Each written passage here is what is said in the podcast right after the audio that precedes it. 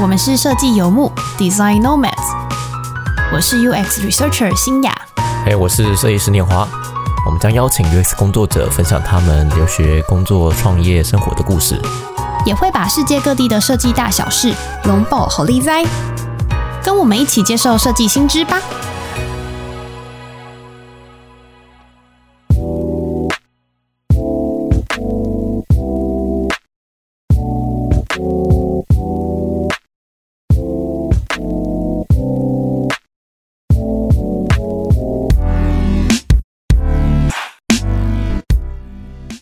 欢迎大家来到设计游牧的第一集节目，我是主持人新雅，我是另外一位主持人念华。那此时此刻呢，我跟新雅在相距了一万公里，他现在在台北，我现在在阿姆斯特丹接受我们的荷兰式的隔离当中。呃，这是我们节目草创的第一集。那为什么想做这个节目呢？其实也是希望说，我们能够给台湾的 UX 的设计师。我研究者有不一样的观点，这也反映了我们两个不一样的设计的算是属性。那除此之外呢，我们也想收集一些台湾在海外的 UX 工作者，去听看他们如何用我们台湾人的勇敢性格，在国外不断的闯荡。那在今天的第一集，我们将先来分享我们自己两位主持人，我和念华自己过去的经历。嗯，我们是如何走上 UIU 叉领域的？所以会分享包含像是念华他在工业设计的背景下，怎么开始转到做数位产品，和后来如何决定前往荷兰念策略设计，和在北京、戏谷、阿姆斯特丹三地的实习与工作上的看见。那我的部分。也会分享，呃，我自己在心理系的背景下，怎么接触到设计领域，和怎么逐渐慢慢找到自己在这个领域的定位。还有分享我在芬兰设计交换、阿里巴巴实习和这几年在设计顾问业工作所看到的 U 差价值，希望能够带给你一些不一样的想法或者是共鸣。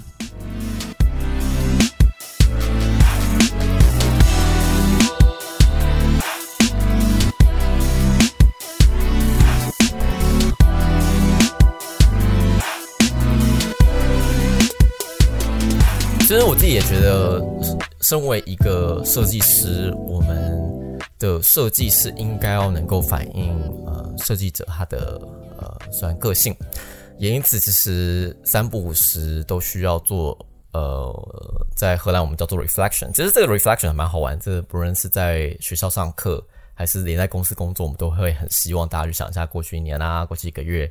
做的怎么样？有些东西做得好，有些东西做的不好。那我觉得，其实作为设计游牧第一集，我们也是希望去思考一下，我们呃在设计的职涯到目前为止做哪些事情，哪些东西也反映到了我们的设计人格。那以我自己来讲，我的设计想起来是真的是为了让自己高兴的。嗯，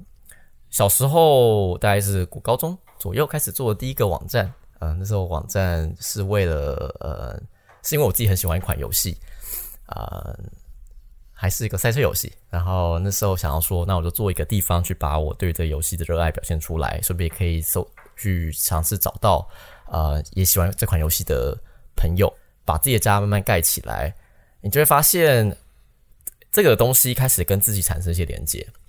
也不只是跟自己连接，还是让既有这个媒介可以遇到更多的人，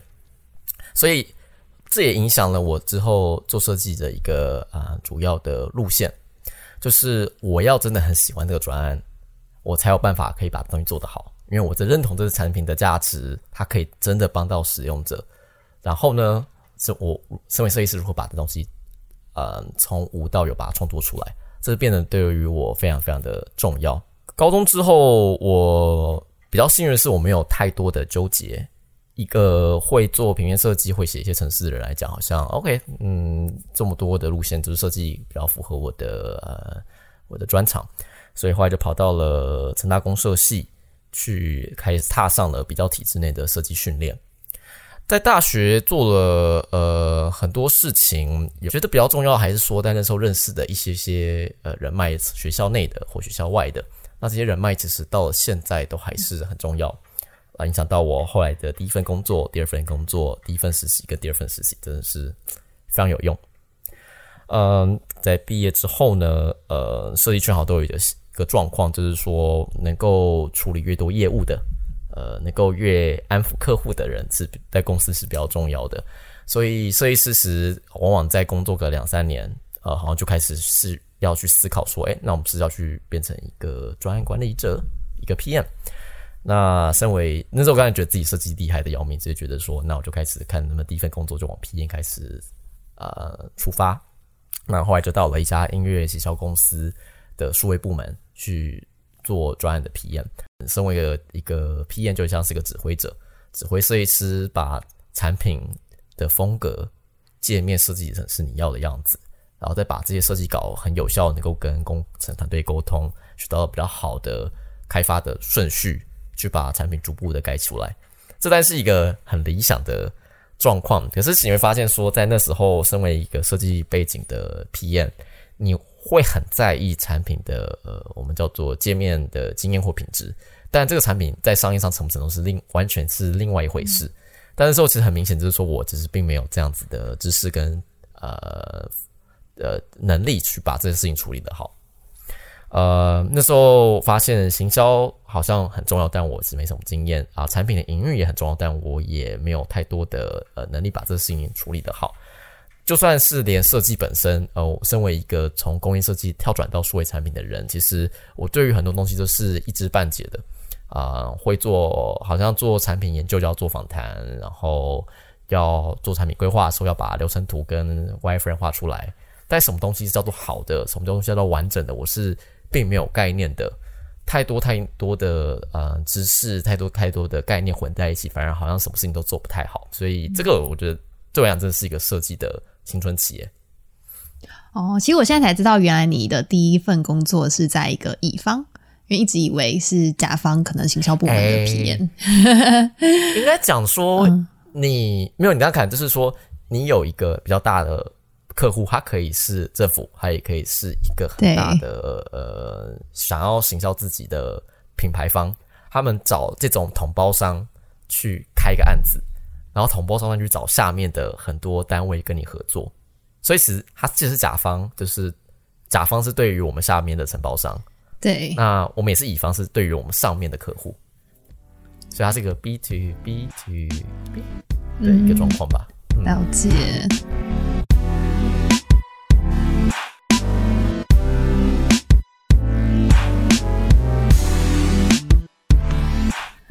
好，那我跟念华这边比较不一样的是，其实我没有那么早就知道自己要往设计这条路走。其实我是到嗯大学的后半部才想要试试看这个领域。那我自己算小时候有念过一些美术班，然后也算是有对于设计有兴趣。但大学的时候，嗯，就觉得人是一个很有趣的动物，所以在高中选填志愿的时候，进入大学是决定要念心理系。那心理系其实我是三类，对，稳定的心理系三类的科系。对，因为呃，我是念台大的心理系，那台大的话是比较偏临床，就是嗯，跟一般大家认知的一类的辅导或职场比较不一样。对啊，临床心理学指的是什么？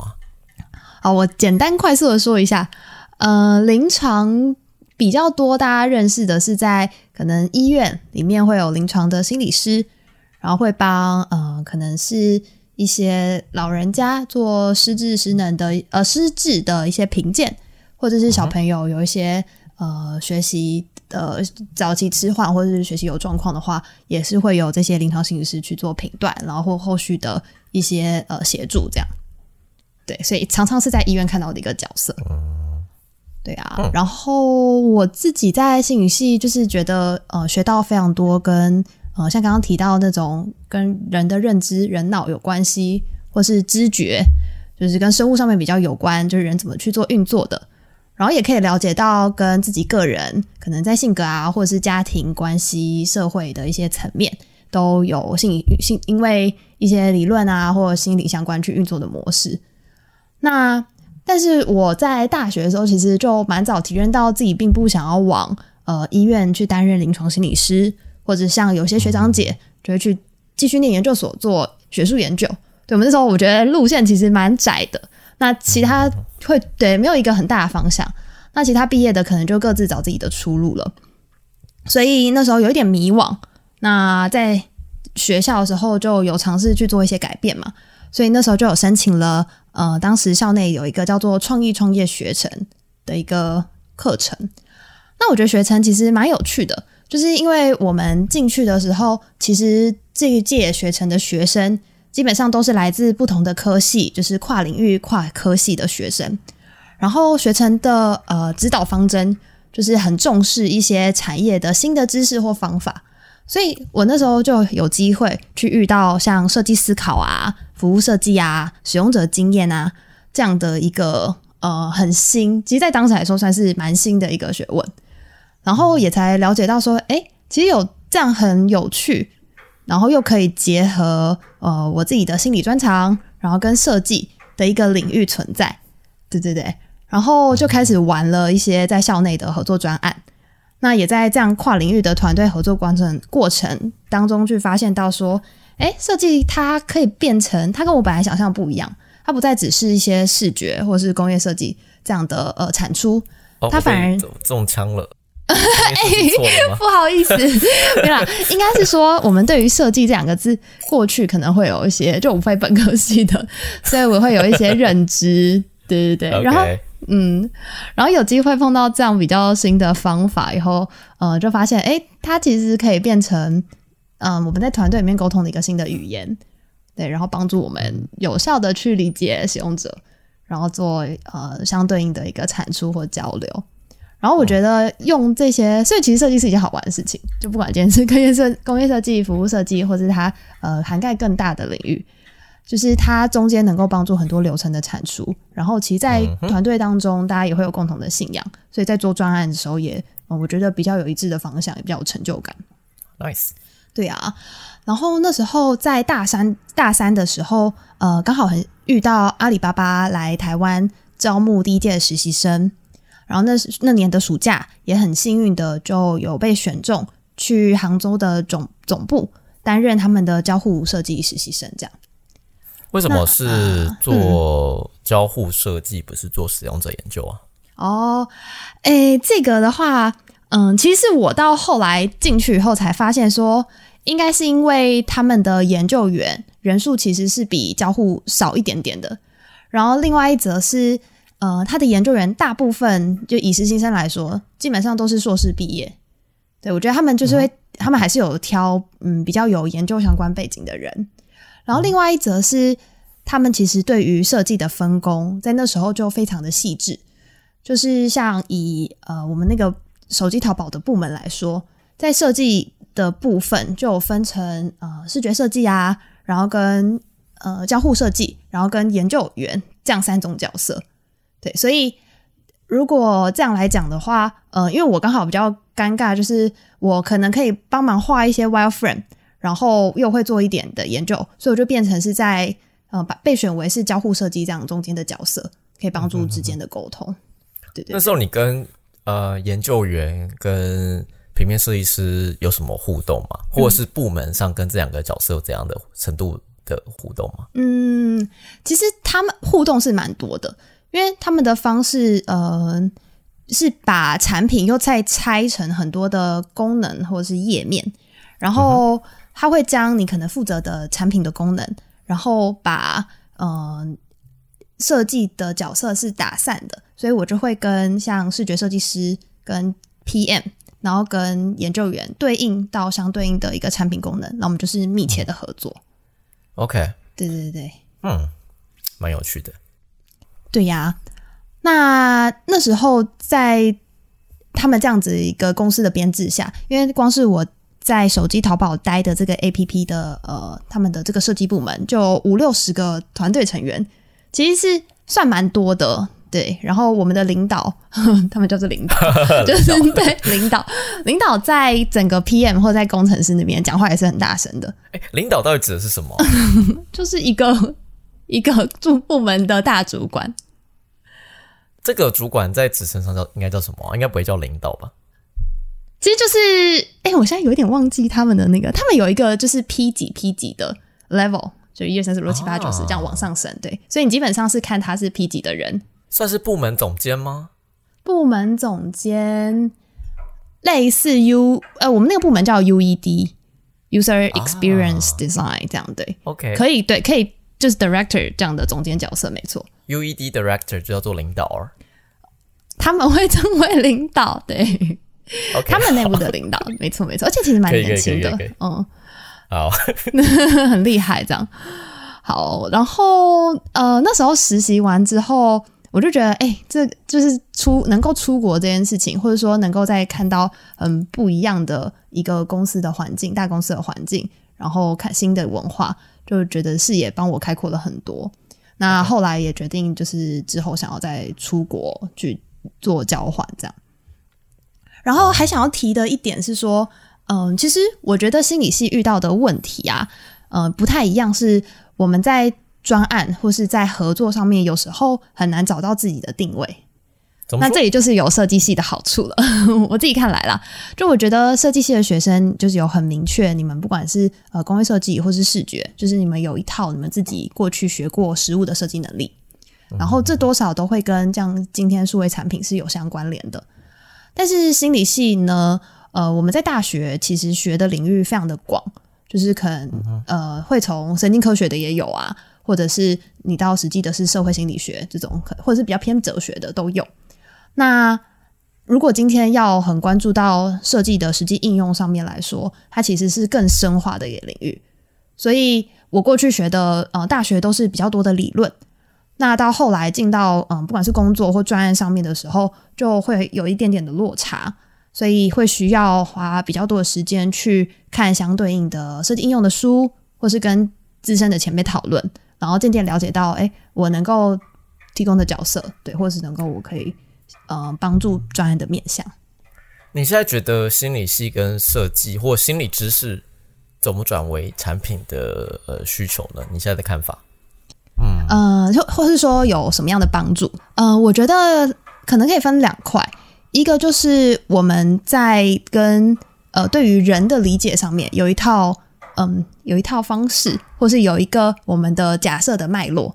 对，比如说我们对于呃人的生活形态，可能就会有一些的量表，或者是过去学习里面会有一些的理论架构，可以分成哪一些的构面或哪一些的类型。然后个这个是可以帮助你们理解使用者大概会有怎样的几种不一样的的使用方式吗？对对，呃，或是帮助我们去将使用者分类分群。啊哈哈嗯、，OK，对对，就是它有哪一些的构面，或是哪一些的特质。对，然后哦，第二类的话，第二类的话就是在界面上面的应用了。我举一个小例子好了，就是比如说我们在学呃人的生理，就是视觉，你的眼睛在你认知就是视觉认知上面可以分成是呃像是视野，就是人的看见的视野可以分中央跟周边视野。那其实就会呃这就可以对应到你在界面上使用的时候，其实人对于中央视野的敏感度是比较高的，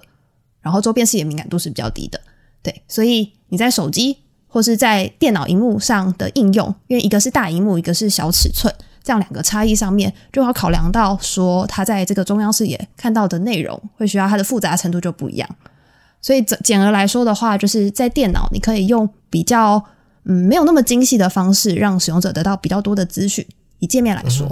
但在手机上面，因为它的中央视野能够 cover 的范围比较广，所以你就必须要看呃，必须要提供更复杂一点或精细一点的资讯，会哦让他们更快理解。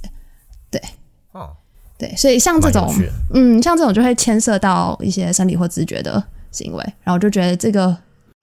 所以对设计师来讲的话，就是你可以有一些呃设计的，我可以讲原则吗？就是可以符合人类的呃认知习惯吧。嗯，或是说我们在跟设计师讨论的时候，嗯、比如说今天要选一个颜色，那我们就可以去讨论更多，呃，它背后如果今天选不出来的话，或是有想要更好的方式的时候，我们就可以去看一些它背后的原理原则，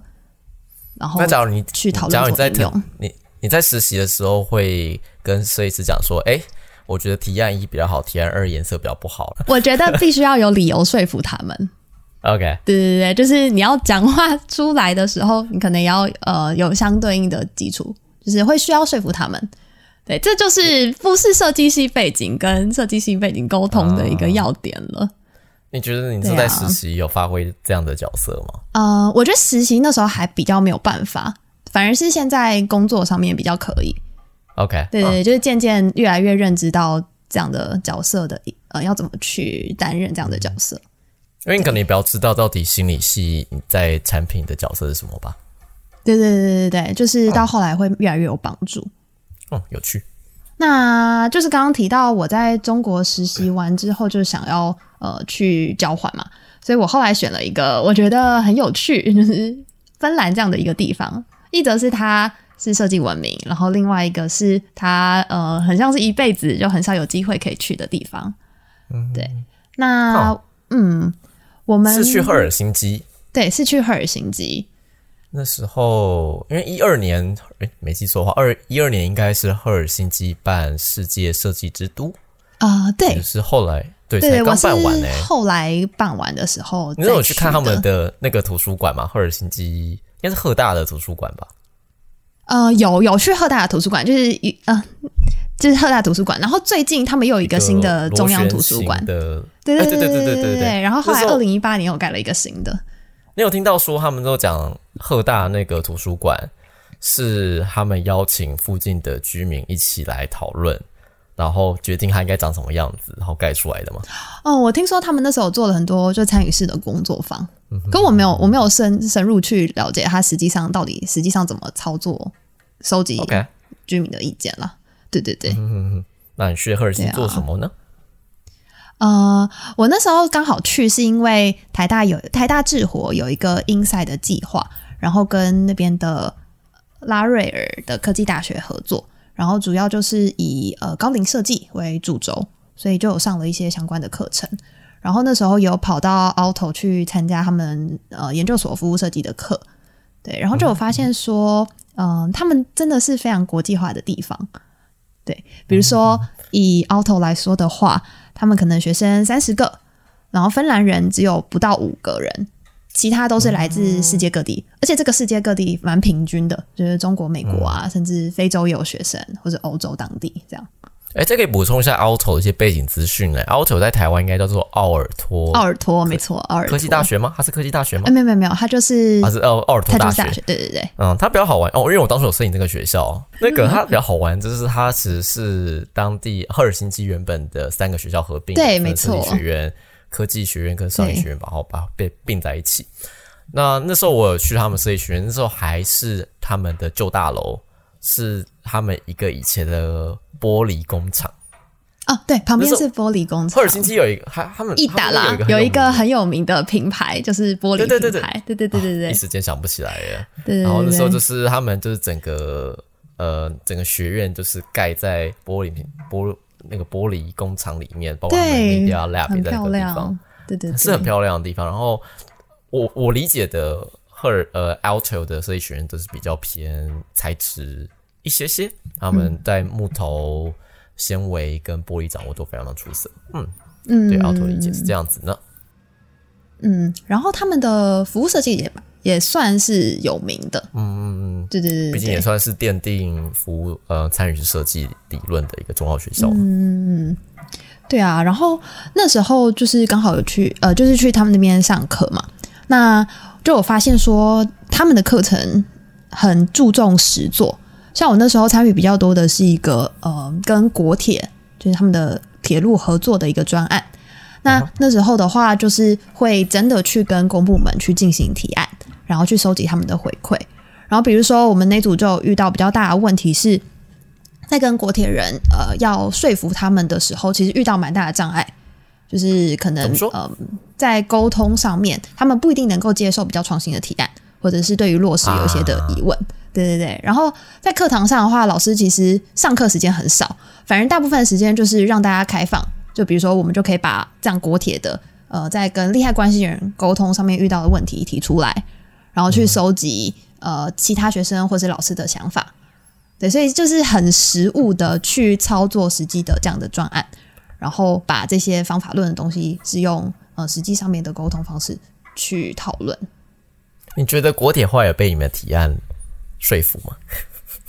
你说到真的说服哦，我觉得后来其实还好。老实说，对，后来就是呃，就是有期初、期中、期末，然后会有一些提案，然后最后哦，每那做一个学期哦，那是一个学期的案子哦，好长哦，对对对，是蛮长的。那期末的时候，就是最后有一个类似成果展啦，然后我们当然有来，然后蛮喜欢这样的案子的结果的，因为那种提案就是在某一个。呃，铁路的很长的地下道，就是人流比较多的地方，然后想要去促进他们去理解国铁的服务内容，对，所以有做了一系列展览跟一些互动。呃，提案是这样，对。那后来，嗯，据我的理解，因为我那学期待完就走了嘛，所以据我理解，应该后面是没有继续往下真的做出来的，比较是仅止于一个提案的概念。对，嗯嗯，有趣。但我觉得以学生的专案。那而且又只有一学期，所以各个各组的状况好像也差不多，就是做到提案跟沟通，然后去尽力手去了解，就是呃，以我们的业业主或是客户来说，怎么样可以最符合他们的需求？这样。哦，我之前在呃荷兰这边做学校的产学，我们跟呃我们有那时候有个 tour，就是。每一天，我们跑到一家公司里面，他们会给我们他们的呃题目，然后我们一天内把东西想出来，但一天也不会想太细。考虑我自己感觉上，这种产学愿望就是让学生当成的是一个验证他们啊，either 就是他们验证他们想东西对不对，是不是大家都想到东西，或者是看有没有什么他们漏掉的。我那种有这种感觉，嗯，就是集思广益的概念。嗯，真的是，这是像是 outsourcing。嗯，对，应该蛮像是这样的。对，好，所以我自己的状况就是到后来，嗯，算是交换回来，那就决定想要先待在台湾，然后以及想要加入以服务设计为主要，嗯，理论方法的公司。所以那时候后来就加入了 Five Percent Design Action，然后成为他们呃成立公司以后的第二号员工。对，因为 Five Percent 应该算是台湾服务设计非常非常早期的公司。你在那时候就知道服务设计，是因为你在芬兰的关系吗？嗯，确实是诶。那时候加入 Five Percent 是因为刚好 Five Percent 呃 Five Percent 其中一个呃蛮重要的伙伴，他也在芬兰，呃也因为芬兰而认识他。对，然后就是介绍，然后呃也很喜欢他们的理念，然后最后加入。啊，对，那真的是台湾服务设计的。的急先锋哎，他们对啊，他们就是台科的一群很资深，然后就是创办人 Kevin 嘛，就是博士班，然后跟他们台科宋老师，就是这一群人就是出来创立。对，不过我觉得呃，以 Five Percent 来说的话，嗯，它是以服务设计，但它的主要目标还是做社会设计跟社会创新。OK，所以还是有一点差距。那我简单介绍一下 Five Percent 好了，嗯，Five Percent 其实它的。宗旨，他创立的目标就是希望能够透过呃各领域专业的人，利用他们百分之五的业余时间，然后投入社会的议题跟社会创新的案子。所以我们那时候接很多都是公部门的案，然后呃利用这样的方式去找一些各个领域的专业者来解决一些问题，包含像是呃环境的也有，或是像高龄的健康设计，然后或是像一些地区再造。这样很广纳台湾各个角落，就是全台走透透，然后去嗯接触不同的非营利组织或是当地的团队，然后帮助帮助他们透过服务设计的方法，或是创新社会创新的方法，去找一些新的解决方案。这样，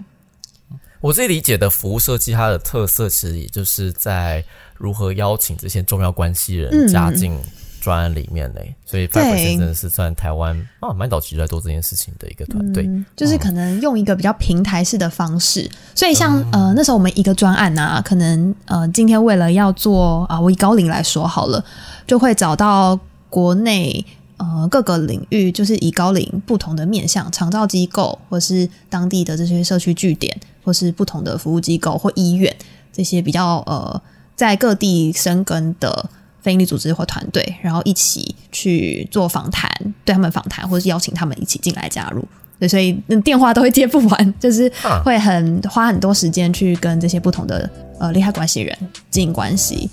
然后去理解他们的需求。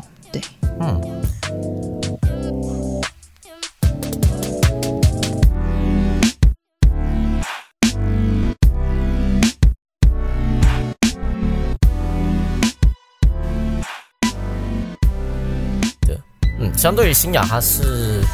你是比较偏透过留学啊，更正，你是比较偏交换，嗯，去找，到你之后比较感兴趣的服务设计。那我觉得我相对起来就是真的就是呃，决定是打大钱，哈哈，做一个职涯投资。那我后来在刚刚你讲的那家音乐公司两年之后，我就呃决定想说，哎那是不是就是出国去学一下？呃，那那时候其实呃，我因为财务关系，我就选了欧洲的三所学校去投。那后来呃，在比较大家的呃学费啊，跟大家给我奖学金后来，我就去的荷兰的呃 TU Delft。那嗯、比较值得一提就是说，其实那时候虽然就算在拿到 offer 的时候，我也还是在思考说，诶，我真的要出去吗？毕竟你会觉得说，呃，你也不是很确定到底出国的投资，因为我们要把它当投资看嘛，投资会不会回收？在台湾你要留学，其实也没那么难，除了教育部的呃的留学贷款，然后也有就是呃台北台北市，假如台北人当然有更更呃也是一百万的那个也也年利息学贷嘛。对，那个非常非常的划算，可以省一年一辈子可以省那五六万，这个还不错。那或者是你还可以有一些就是私人银行的方案可以选。所以留学本身来讲，呃，以欧洲来讲啊，就是假如你愿意，就是呃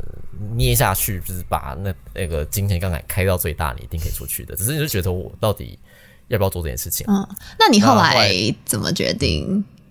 呃出国呀那时候拿那时候学校拿 offer 的时候，其实我也找到我原本下一份工作了。嗯，后来就觉得，嗯，还是希望可以去呃完成，因为对我来讲，这个可能就真的是一个呃想要知道到底有没有能力做这件事情的状况吧，所以就觉得，嗯，呃，梦想不做会失望，所以我不想留遗憾，然后就做下去了，嗯，那呃，Delft 我觉得他们也是一个很学法的学校。呃，以荷兰同学来讲好了，就是荷兰其实在教育体制上，他们从国中就开始分流，高中也分流一次，大学分流一次。也就是说，你班上的同学，他们已经他们是历呃经历无数沙场的老兵，他们从国中是最好的学生，高中也是最好的，大学最好，最后他们才录取到这个研究所嘛。啊、所以哦，那荷兰人，我觉得荷兰人真的是有一种嗯讲不出来的天生的自负哎、就对自己都很有信心。那时候我们所有的国际学生都非常非常的呃，通常都至少会有两三到年到五年的工作经历才会想出国。然后我就觉得说，哇，这群没有在商业市场活动过的人，竟然可以对讲对自己讲这些假设这么有自信，真的是蛮不得了的。但我觉得欧洲人本身就有一个优越感嘛，我觉得他们其实，我觉得比较像是安全感，就是他们被训练出来的，哦或者是他们待在这个场域啦。对对对对对对对，因为我觉得你必须讲，就是你刚才讲这些，其实呃，Delft 的，因为我们这个这个硕士，我们硕士班大概有一百二十几个人，一班非常非常大，然后所以我们有三个 track 合起来就是五百多个人。那一般一百二十几个人，大概有六成是荷兰人，那六成里面又有九成是直升上来的呃 TU Delft 的大学生，所以其实他们其实在这个场域已经待很久了，他们也可以预期说。诶，这个作业之后可能要怎么做啊？怎样做老师比较喜欢啊？所以他们只是非常非常有那种地主优势的。对就，相对起来，其实我们只是在初期真的是花很多时间去学什么东西是好的，然后我们就是在第二学期开始发动全面的反攻，这样子，这差不多是我们的身为骄傲的亚洲人会做的事情啦。嗯，在 Delft 来讲，对我嗯比较大的影响，大概就分成两大面向。我觉得嗯那时候其实，在回到这种比较学术领域的时候，都会有一个比较大的质疑，就是说。诶，要学更多的方法论，真的有用吗？毕竟我其实呃，刚刚讲成大公社本来就是一个比较偏理论一点的学校，那那时候其实就有一点点质疑，就是说，到底这些研究要怎么在什么程度上是可以转换成产品的的设计的方向的？因为其实都有觉得有转换上有点困难。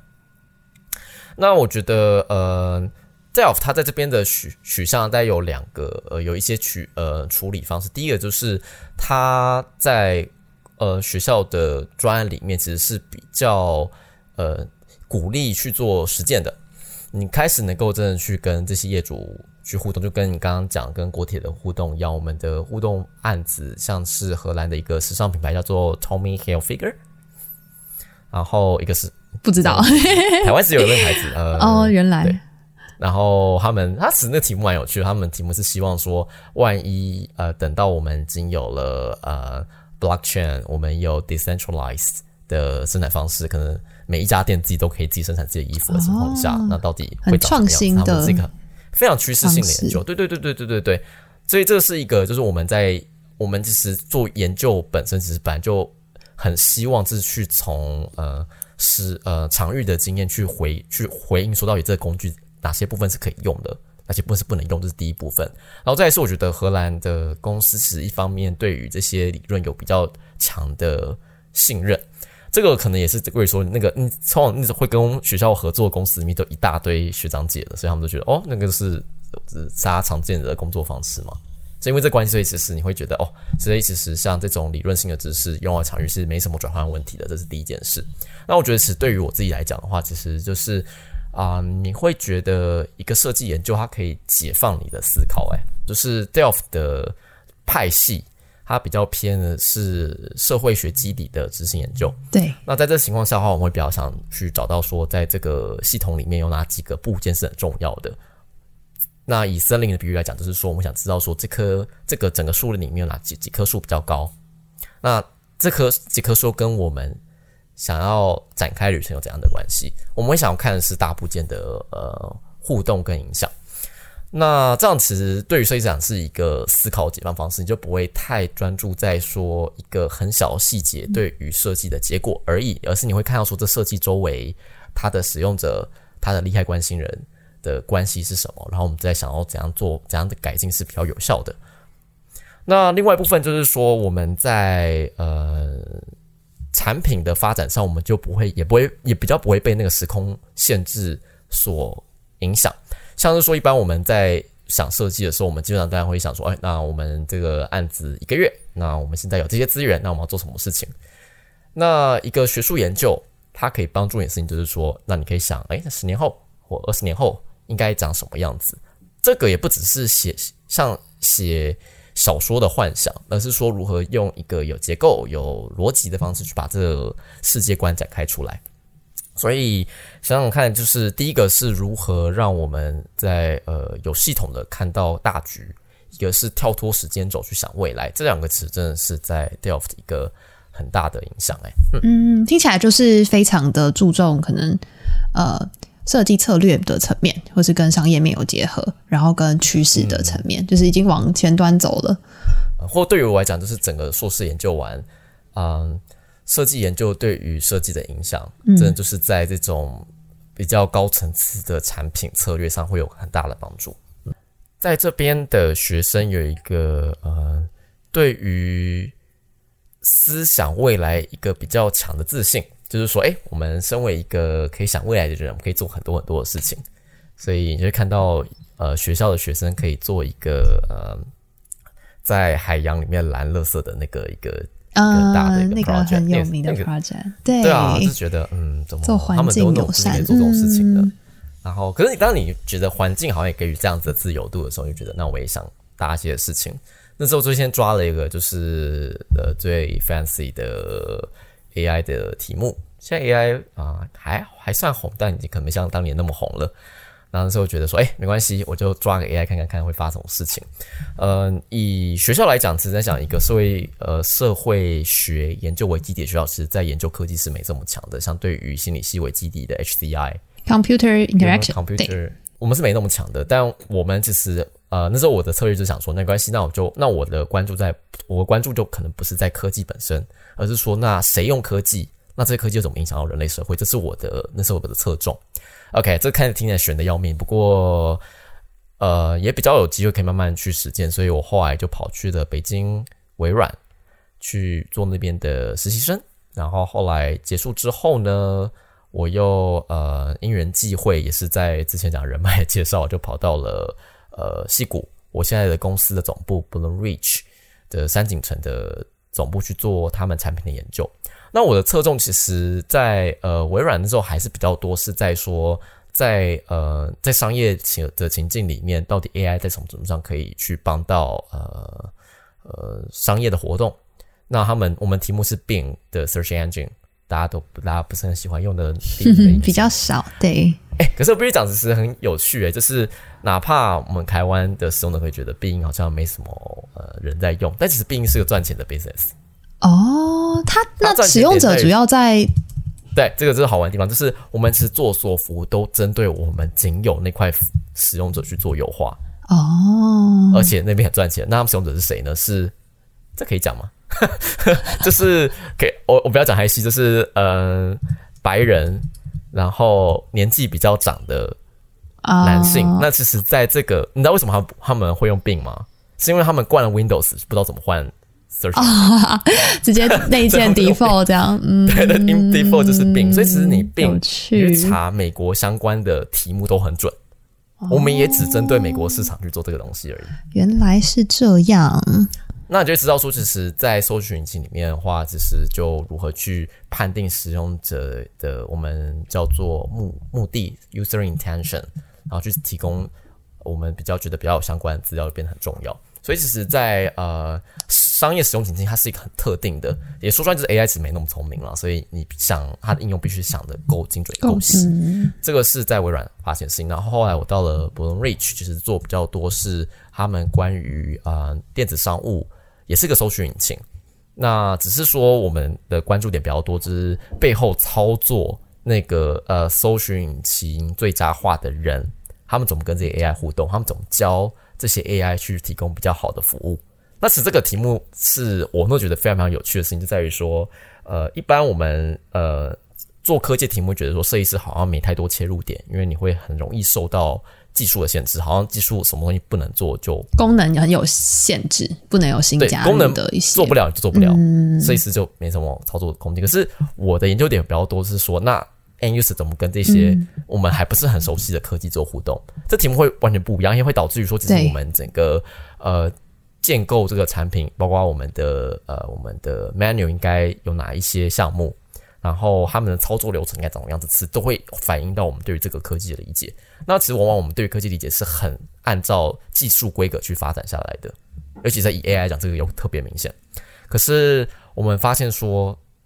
这些呃 end user 这些终端使用者，其实他们对理解这科技是很有障碍的，他们真的没有那么理解这科技在干嘛，所以对常常把它用坏，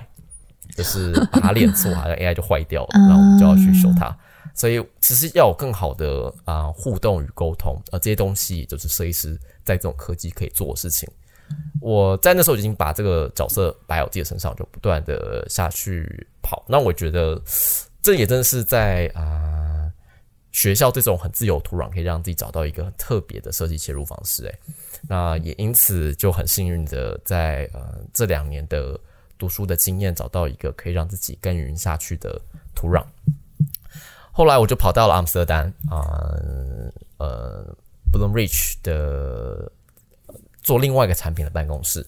那当然，有那个这个办公室跟 AI 远一点点，但我觉得反而找到我另外一个切入方式，就是我花更多力气是在于说找到呃我们在做另外一个产品，它可能遇到的呃沟通障碍，它可能想要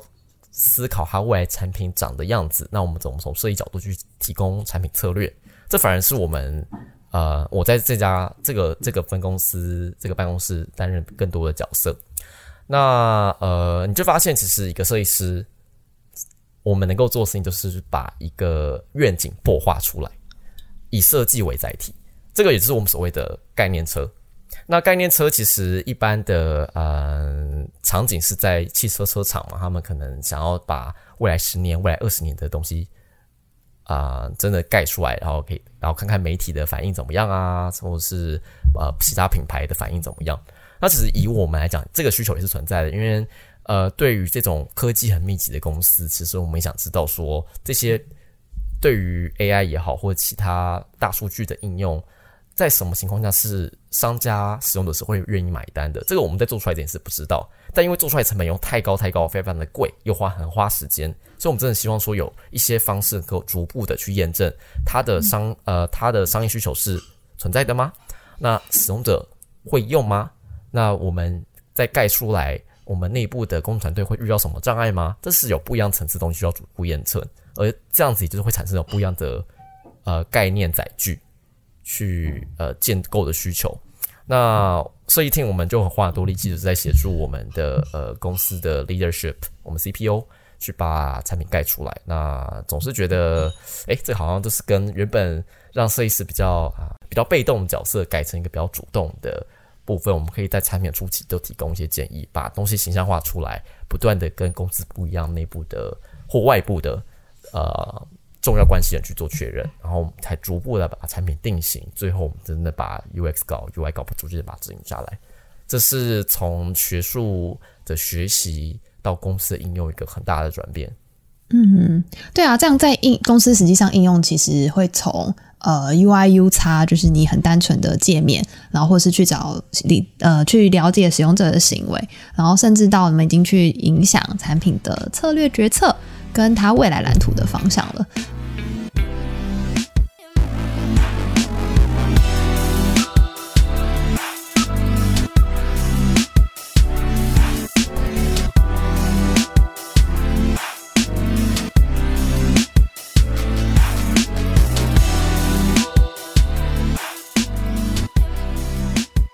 我自己其实呃也想要这边也想要分享，我真的觉得嗯很认同 U 叉可以带来一些呃很有价值的事情这件事，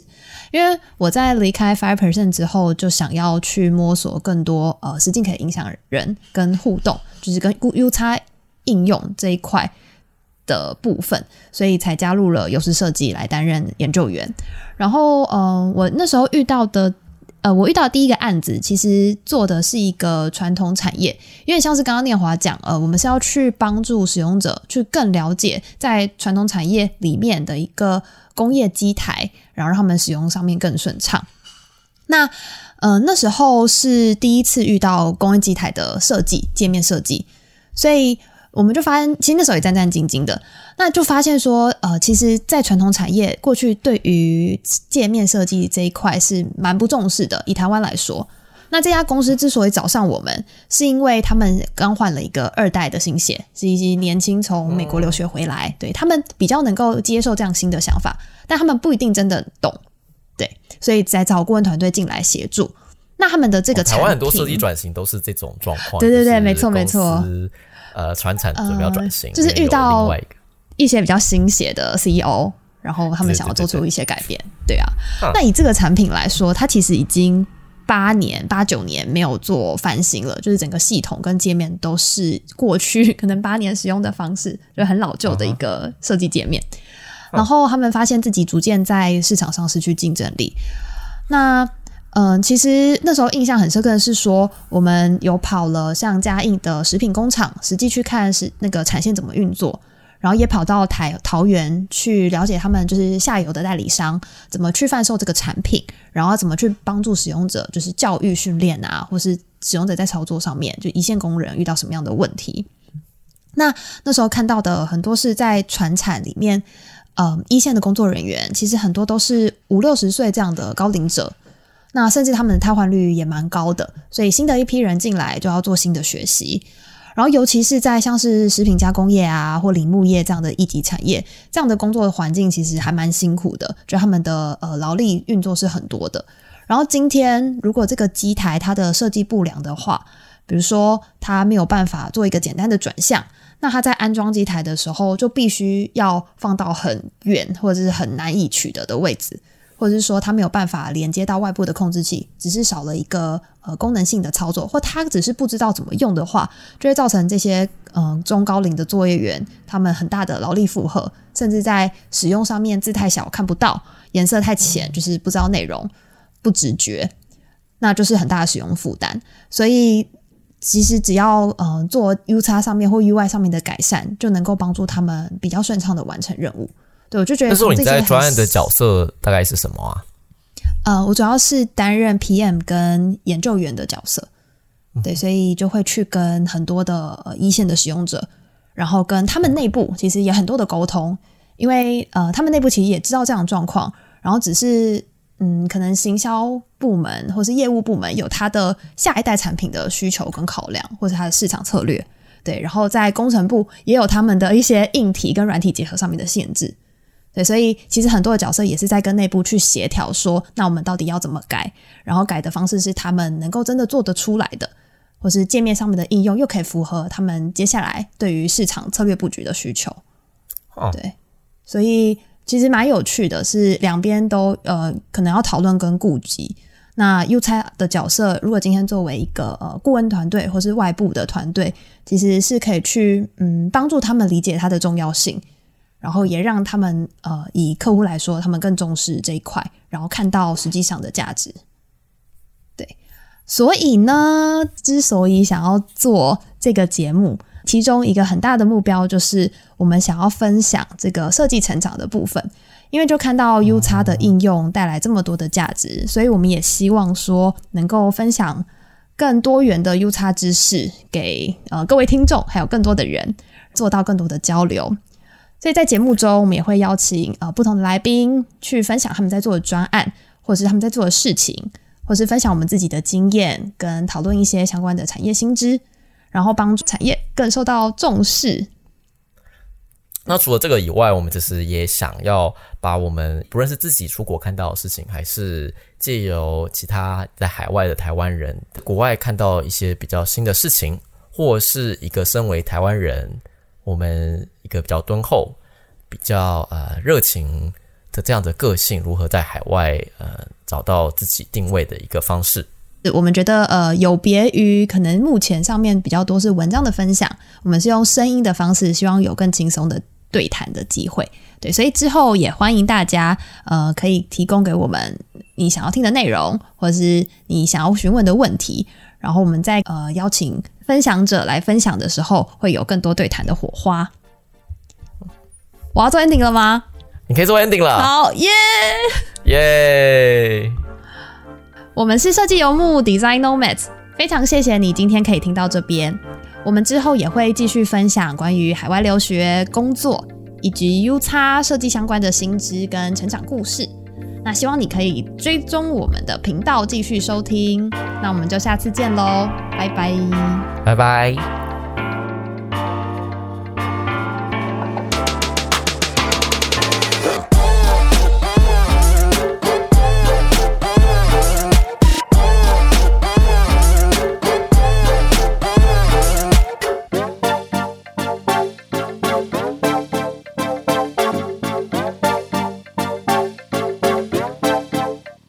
嘿，你有约克的问题想要询问我和新雅吗？